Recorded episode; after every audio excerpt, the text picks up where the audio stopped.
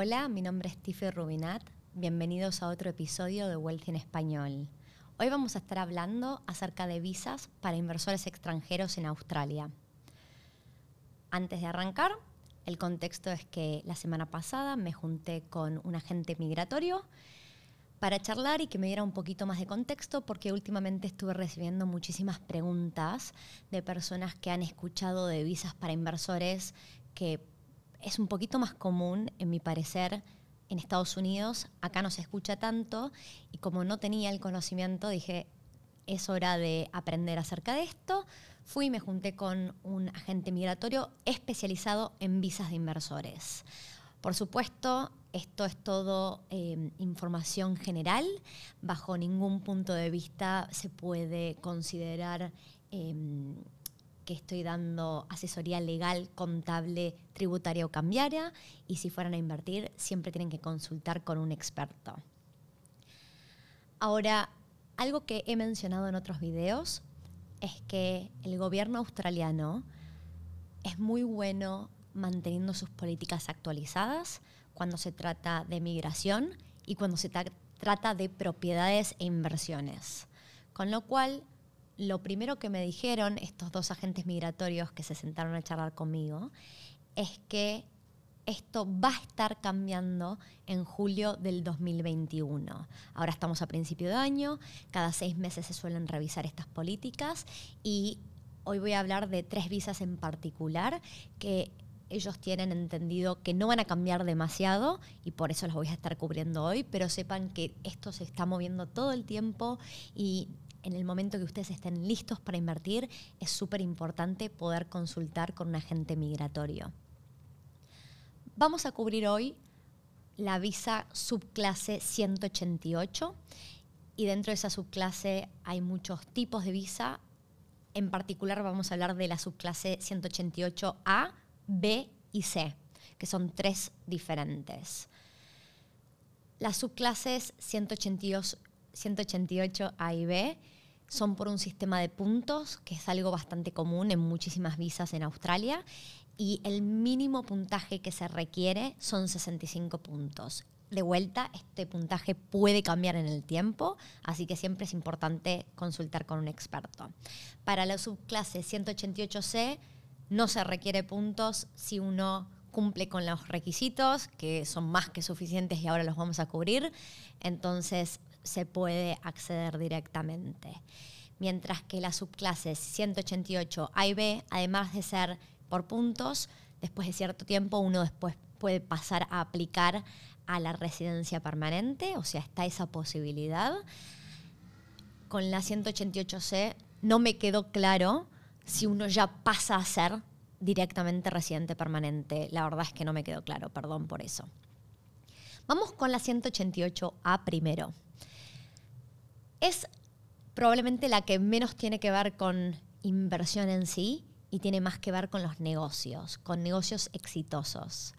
Lo que uno tiene que poder probar es que ha tenido un negocio fuera o dentro de Australia, eso no importa, pero ese negocio ha sido exitoso durante dos años consecutivos, generando por lo menos una facturación de 500 mil dólares australianos por año.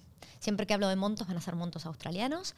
Entonces, si una empresa pudo facturar esos 500 mil dólares anuales por dos años consecutivos, es uno de los primeros requisitos para ir por esta clase de visa. Adicionalmente, la persona que está aplicando a esta visa 188A tiene que poder probar que tiene por lo menos 800 mil dólares australianos en bienes personales, que pueden ser bienes personales como propiedades u otro tipo de bienes. Y adicionalmente tienen que tener menos de 55 años. Cumpliendo medianamente con estos requisitos, hay otros requisitos más, como por ejemplo salud, etcétera, pero estos son los requisitos más importantes para decir, bueno, puedo llegar a clasificar a esta subclase de visa.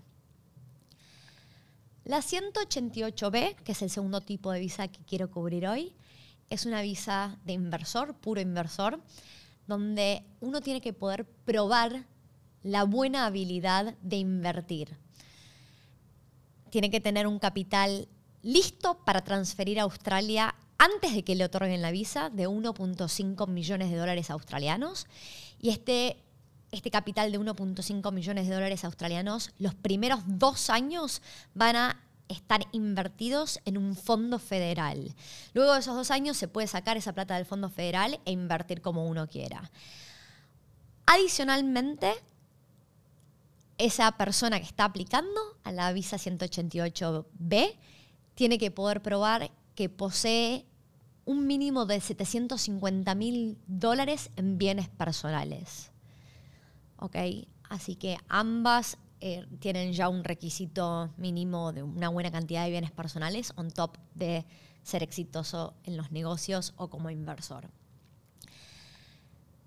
La tercera visa de la cual quiero hablar es la 188C y esa ya es para un inversor que cuenta con un capital todavía mucho mayor. Creo que hacen menos preguntas por el monto que, han impuesto, pero se requieren 5 millones de dólares australianos. De vuelta van a tener que estar transferidos a una cuenta bancaria en Australia antes de que le otorguen a uno la visa. De esos 5 millones eh, tienen que estar manejados por un asesor financiero acá en Australia de esos 5 millones se tienen que invertir en, distinto tipo de bienes eh, o activos, pero 3 millones de esos 5 millones pueden ir hacia la inversión en inmuebles o propiedades. Así que estos son un poco los montos que manejamos. No son montos leves. Cuando las personas me preguntan a mí, Tifi, ¿qué se requiere? Lo primero que, yo aclaro es que es posible, si es posible, y alguien que tiene mucha plata puede acceder, pero no es algo para la persona em, como yo, que no tiene esa cantidad de plata. Espero que esta información les haya sido útil. Hoy fue muy, muy específico hacia personas que están queriendo conseguir una visa en Australia y cuáles son esos requisitos en cuanto a plata que se, o habilidades que uno requiere. Si les parece esto de valor, no duden en compartirlo. Si están en YouTube, no se olviden de seguir el canal de Wealth en español. Así los notifican cuando sale un nuevo video.